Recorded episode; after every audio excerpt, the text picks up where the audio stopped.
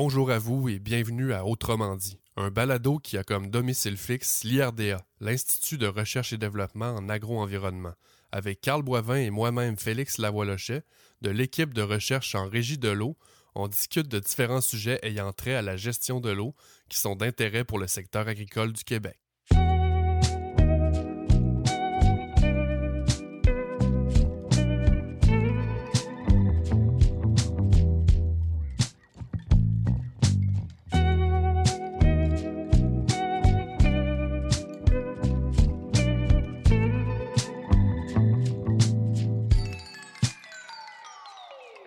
Bonjour tout le monde, bienvenue à Autrement dit. Pour l'épisode de cette semaine, c'est la partie 2 du projet PAD avec les PLTQ. Mais avant de se lancer dans ce nouvel épisode, j'accueillerai tout de suite mon co-animateur Carl Boivin afin qu'il euh, nous rafraîchisse la mémoire quant à ce projet-là. Parce que ça remonte quand même là, au deuxième épisode, euh, la dernière fois qu'on en a parlé. On enregistre aujourd'hui le douzième. Donc, euh, sans plus tarder, salut Carl, comment ça va? Bonjour Félix, ça va bien, toi? Très bien, merci, merci. Donc, euh, voudrais-tu nous rafraîchir la mémoire, comme je disais? Oui. C'est quoi le PAD? Euh, c'est le plan d'agriculture durable. Euh, avec ce programme-là, le MAPAC souhaite appuyer les entreprises pour améliorer leur performance environnementale. Donc, le programme a différents objectifs, puis celui qui a été ciblé par le projet dont on parle aujourd'hui, ben, c'est d'optimiser la gestion de l'eau. Les PLTQ nous ont donc approché, l'équipe de régie de l'eau de l'IRDA, pour les appuyer dans ce projet et euh, ben, c'est la version courte. Si vous voulez la version un petit peu plus longue, ben, je vous invite à écouter le deuxième podcast, comme Félix a dit en intro, de la saison dernière pour en savoir davantage. Voilà, ben, merci Carl pour cette excellente remise en contexte. Ben, maintenant, ben, qu'est-ce qu'on a à dire de plus dans cet épisode? Ben, lors du premier épisode, comme je disais, on recevait Myriam Gagnon des PLTQ. Mais pour aujourd'hui, on trouvait ça intéressant d'inviter un de nos partenaires euh, dans la réalisation de ce projet-là, puis ce partenaire-là, c'est l'entreprise Norterra, anciennement Bonduel, qui se trouve à être un des acheteurs euh, de légumes destinés à la transformation. Puis tu sais, habituellement, on travaille euh, particulièrement avec des producteurs, productrices agricoles. Donc, on trouvait ça intéressant de pouvoir euh, collaborer avec un, transformateur, oui, mais qui occupe aussi un rôle de premier plan dans la régie de culture des différentes productions dont les haricots et les pois qui nous concernent dans ce cas-ci aujourd'hui. Ben, l'invité en question va nous l'expliquer de toute façon plus tard. Puis, ben, parlant de l'invité, ben, on est bien heureux d'accueillir aujourd'hui Pierre Moni de Norterra.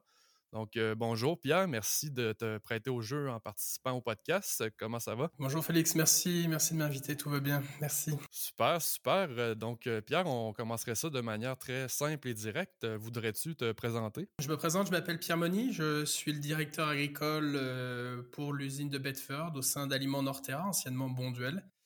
Euh, je travaille au sein de l'entreprise depuis 2012 et euh, j'ai parcouru un processus scolaire euh, principalement agricole.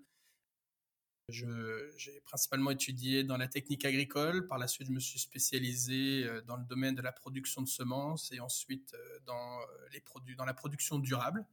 Donc euh, voilà pourquoi aujourd'hui euh, je travaille euh, au sein de l'entreprise Aliments de Norterre parce que c'est quelque chose qui, me tient à cœur la production agricole et puis dans lequel on se plaît bien. Il faut, avoir une activité ou un travail proche d'un hobby. Donc voilà. Bon ben super, on se rejoint là-dessus sans, doute. donc, ben, merci pour ta présentation. maintenant qu'on te connaît mieux un peu, j'aimerais ça que tu nous présentes plus en détail c'est quoi Norterra en réalité? Ben, Norterra, c'est principalement un transformateur alimentaire qui euh, dispose euh, d'usines au sein euh, du Canada et au niveau des États-Unis. on va principalement transformer des légumes de saison au niveau du Québec, tout ce qu'on est pois, haricots, maïs, sur lesquels on va avoir un accompagnement auprès de, de nos producteurs du semis jusqu'à la récolte et on aura des légumes un peu plus euh, spécifiques où les producteurs sont davantage autonomes. Et là, on parle, on parle principalement de brocolis, chou-fleur, euh, carottes, pommes de terre et betteraves rouges. Euh, on appelle ça plus des légumes d'autres. C'est bon. bonjour Pierre. moi, c'est Paul.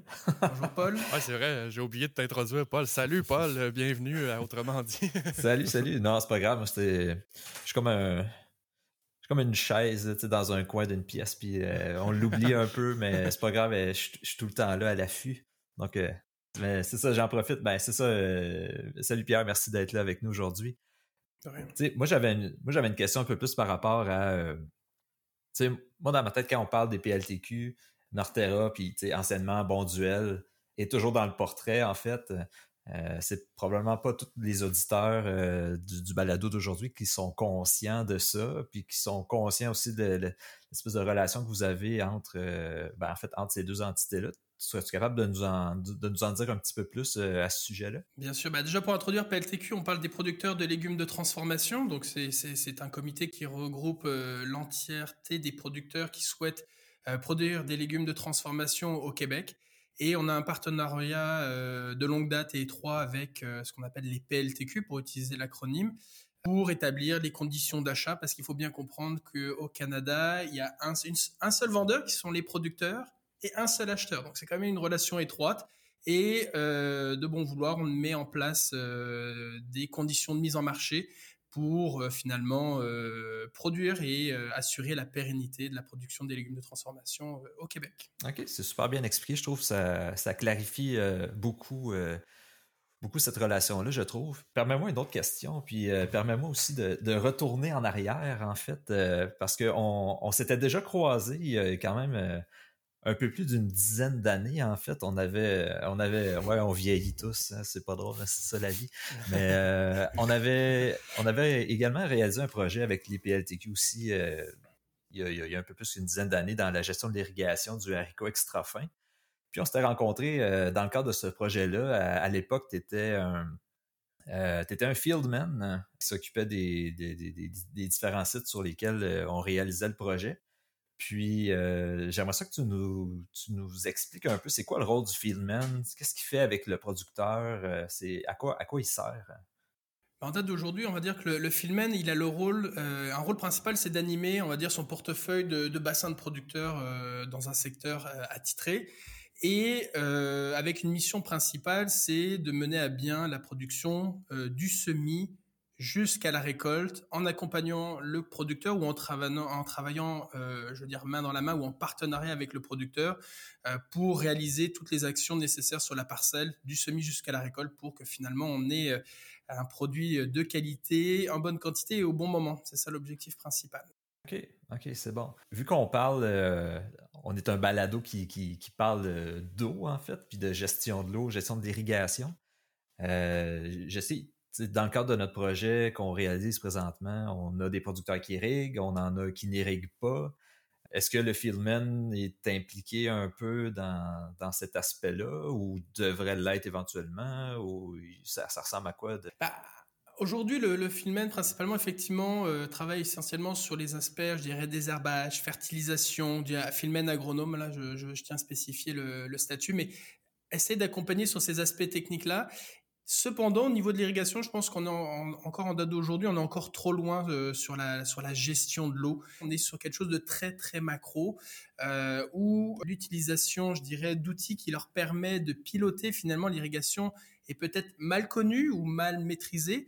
Et je pense qu'aujourd'hui, le Filmen euh, peut avoir un rôle d'un point de vue macro sur euh, cet accompagnement ou cette discussion de la gestion de l'eau avec les producteurs que ça m'ouvre la porte, Paul, pour parler. Euh, moi, quand, à chaque fois j'ai l'occasion de parler d'OAD ou d'outils d'aide à la décision, euh, c'est jamais très loin de la gestion de l'irrigation. Même quand il n'y a pas d'irrigation, on peut s'intéresser. C'est quand même intéressant là, de, d'utiliser des, OAD pour les intimes, si on veut, pour évaluer, entre autres, la vulnérabilité d'un système culturel au stress hydrique.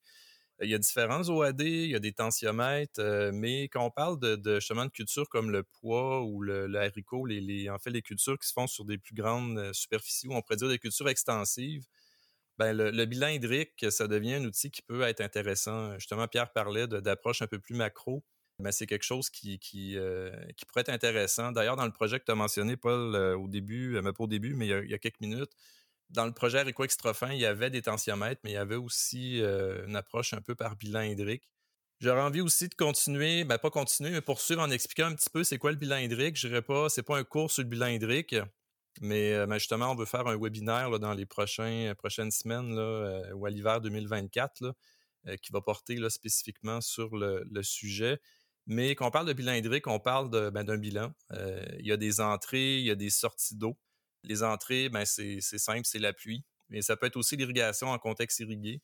Et les sorties, ben, c'est l'évaporation puis la transpiration. Donc, quand on voit un sol, une surface de sol qui s'assèche, ben, c'est de l'évaporation. Donc, c'est réglé pour l'évaporation. Et l'eau qui est prélevée dans le sol par la plante et qui termine, si on veut, son passage en s'échappant par les feuilles, ben, c'est la transpiration. Donc, euh, si on fusionne ces deux mots-là, euh, il y a quelqu'un quelque part à un moment donné qui a dit bon, ben, on va appeler ça de l'évapotranspiration. Maintenant, pas que c'est très compliqué, mais si on complique ça un petit peu plus, ben, ces entrées et ces sorties d'eau-là passent euh, toutes par le sol, du moins dans, un, dans le contexte où on, parle aujourd'hui. Et, la nature de ce sol-là peut accentuer ou diminuer le risque de subir un stress hydrique. Plus le sol est lourd, un loam, un argile, ben, plus finalement ce sol-là va être capable de retenir une quantité d'eau qui est importante. Puis en même temps, ben, plus ça va prendre du temps avant d'épuiser cette réserve-là. Donc, la, quantité d'eau que la plante va prélever euh, dans le sol ben, dépend de la culture. Euh, si on parle d'haricots, ça va être différent d'un tournesol ou d'une citrouille, mais aussi du stade de développement. Si on parle d'une plantule ou euh, finalement une culture qui, est à maturité, et ça dépend aussi des conditions météo. Donc, ça peut devenir très variable et c'est entre autres pour ça qu'on a besoin d'outils à décision parce que ce n'est pas identique d'une saison à l'autre, d'un système culturel à l'autre. Euh, faites-vous en pas, je vous dis que c'était pas un cours, euh, j'achève. si on y va avec un exemple, euh, ben, plus si on parle, par exemple, si on prend une journée d'été, bon, plus l'humidité relative de l'air est basse, plus la température est élevée, plus les nuages sont absents, ben, finalement, plus la quantité d'eau qu'une plante va avoir besoin pour passer au travers de cette journée-là va être élevée. la bonne nouvelle, c'est qu'on peut facilement avoir accès à des données qui nous donnent une idée de cette évapotranspiration-là, parce que c'est comme ça qu'on l'appelle, via les, stations du réseau Agrométéo Québec. C'est facile à trouver. Il y a des, stations un peu partout sur le, Québec agricole, si on veut. Et ben, il y a un défi là. Ces données-là ben, doivent être converties pour tenir compte de la culture. Parce que justement, selon la culture, c'est différent. Et aussi de tenir compte de son stade. Donc, on ne rentre pas dans les détails, mais là, on parle de coefficient culturel. C'est un peu comme euh, convertir une, devise euh, étrangère en une autre devise, euh, si on veut. Qu'est-ce que je peux m'acheter avec mon dollar canadien en Australie ou aux États-Unis? Ben, il faut, je n'ai pas le choix de le convertir. Maintenant, euh, ces valeurs connues, euh, si on parle d'évapotranspiration, j'ai converti mon évapotranspiration, mais sur une base quotidienne, ben, finalement, on soustrait cette eau, cette, eau-là, finalement utilisée, à celle qu'il y a de stocker dans le sol. Donc, au fil du temps, ben, finalement, on comprend que cette. Euh, si on dit par exemple que mon sol peut retenir 30 mm, puis qu'à une journée, je, n'ai dépensé 4, le lendemain, j'ai dépensé 5, fait qu'on comprend qu'à un moment donné, on va. On est capable d'anticiper le moment où le sol là, va finalement repu d'eau fournir euh, à la culture. Et ça, ben, c'est, on parle de, de, pas de soustraction, mais on parle de, finalement d'eau qui est exportée du sol, mais bien entendu, il faut additionner les apports s'il pleut, s'il y a de l'irrigation, pour venir finalement compléter ce bilan-là. Euh, c'est ce que j'avais à dire sur le, le bilan hydrique en espérant que j'ai pas endormi personne. Ben non, au contraire, moi je pense que j'ai aimé ça à retenir pour les prochains épisodes des petits cours 101. De, si, si, euh, si, je peux me permettre une petite parenthèse, on en avait déjà discuté avec Pierre un peu au préalable, euh, tu sais, de la fameuse approche par bilan hydrique. Puis, je sais pas si tu veux ajouter quelque chose un peu là-dessus, Pierre, mais c'était, ça semblait être quelque chose d'intéressant comme euh, pour utilisation, en fait, pour voir quand est-ce que il y a des apports en eau par irrigation qui seraient, qui seraient efficaces euh, euh, chez, les producteurs de haricots euh, et de pois aussi. Effectivement, puis je fais un petit lien avec ce que Carl vient de dire. Finalement, on est sur des cultures maraîchères à l'origine. On est sur des haricots, du pois, sur ou du maïs sucré, principalement peut-être à plus petite échelle. c'est des, cultures à cycle court. on le sait bien, on vit soit des excès d'eau ou des manques d'eau au cours des dernières années. On a des grands extrêmes. on s'entend que sur ces cultures-là, euh, l'optimisation ou du moins le, moment de l'apport en eau est crucial par rapport à un cycle végétatif versus un autre.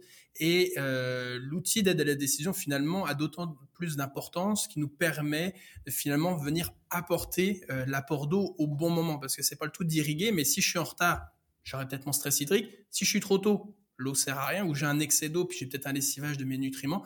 Donc finalement, cet outil-là nous permet euh, vraiment de, euh, de piloter au bon moment. Donc, euh. OK, ben super intéressant, messieurs. J'en profite maintenant pour rappeler à nos auditeurs et auditrices de nous suivre et de s'abonner au podcast Autrement dit. Peu importe la, plateforme que vous utilisez, le podcast est disponible, c'est certain. Donc, prenez le temps, cliquez sur le petit crochet, s'abonner. Ça nous donne vraiment un bon coup de main, un peu de visibilité. Donc, euh, merci pour ça. Maintenant, Paul, pourrais-tu nous faire un petit recap, si je peux me permettre cet anglicisme ou je ne sais trop, D'où on en est à l'heure actuelle avec ce projet-là? oui, ben, le projet, en fait, c'est un projet de trois ans. On a déjà deux années qui viennent de se compléter. Donc, l'année 2024, c'est la dernière année.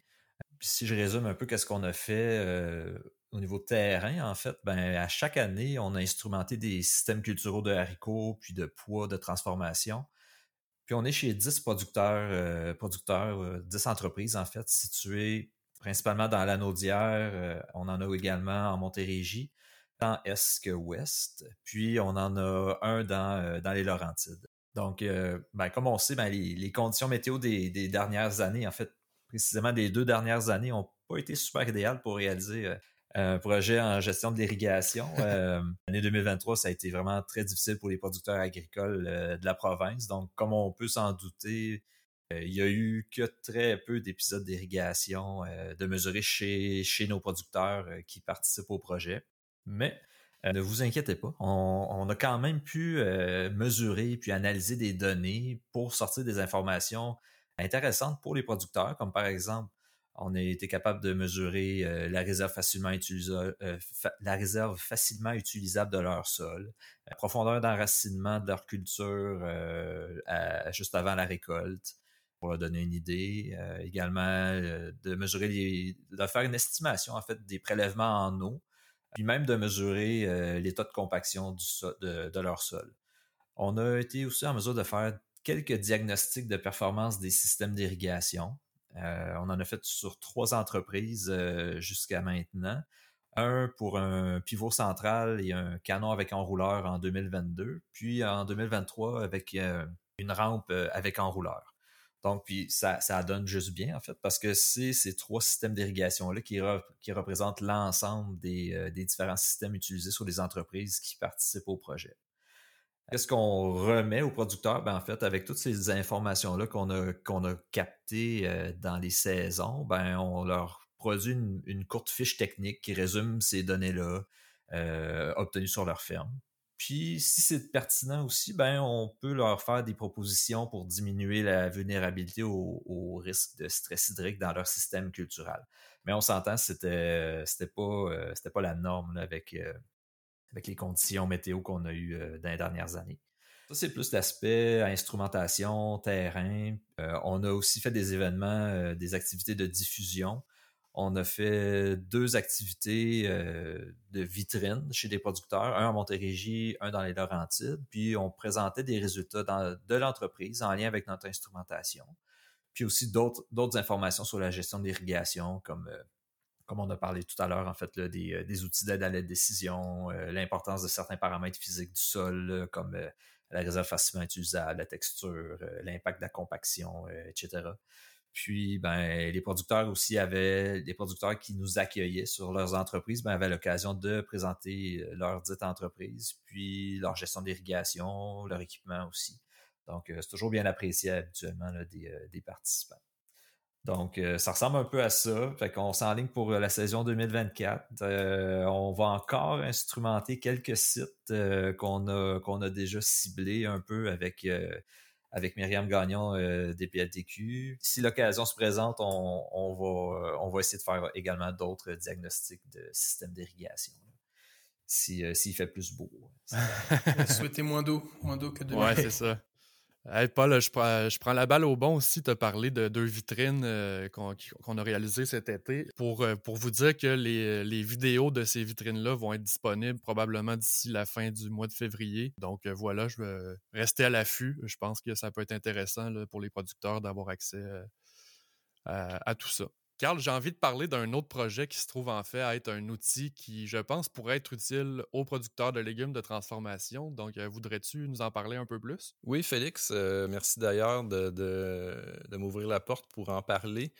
Je dirais que avant même de se poser la question quand déclencher l'irrigation, parce que c'est un peu ce qu'on parlait tantôt, mais, euh, mais pas qu'on parlait tantôt, mais qu'on parlait entre autres tantôt, mais il faut généralement se poser la question si c'est pertinent de s'équiper pour irriguer. Puis pour certains contextes de production, ben, c'est pas toujours facile de répondre à cette question-là. Euh, puis il faut aussi se demander, bon, j'ai besoin de combien d'eau?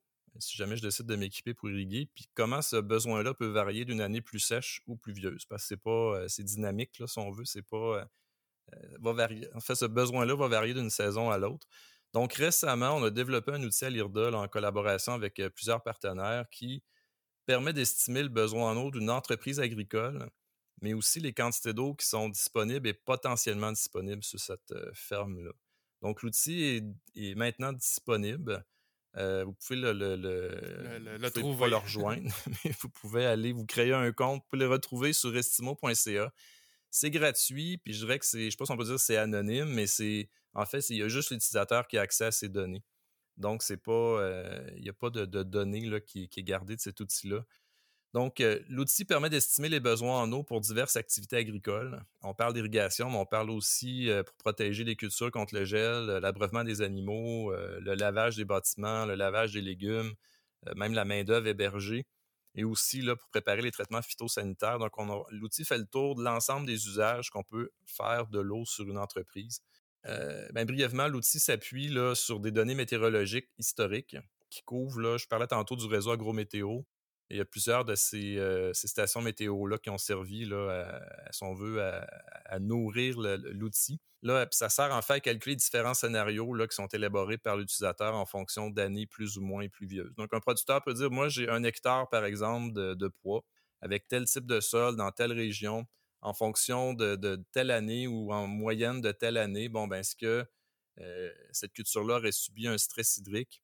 Si oui, bon, à combien de reprises? Puis finalement, combien que ça m'aurait pris d'eau, combien que ça me prendrait d'eau pour euh, supporter euh, cette activité-là d'irrigation. Donc, ça reste des estimations, il faut être prudent, mais c'est quand même utile pour un producteur qui, veut, euh, en fait, qui, voudrait savoir combien j'aurais besoin d'eau pour irriguer, puis est-ce que ça pourrait être pertinent pour mon entreprise. J'ai envie de dire aussi que ben, ça fait, ça fait un outil de plus simplement. Comme tu dis, il faut faire attention, ça reste des estimations, mais ça donne un outil de plus dans le coffre à outils des, des producteurs, productrices. Je pense que ça peut être vraiment intéressant euh, d'ajouter ça. Euh, donc allez-y, euh, c'est en ligne en ce moment, gratuitement. Donc ben, merci d'avoir été là, puis à très bientôt pour un autre épisode Autrement dit.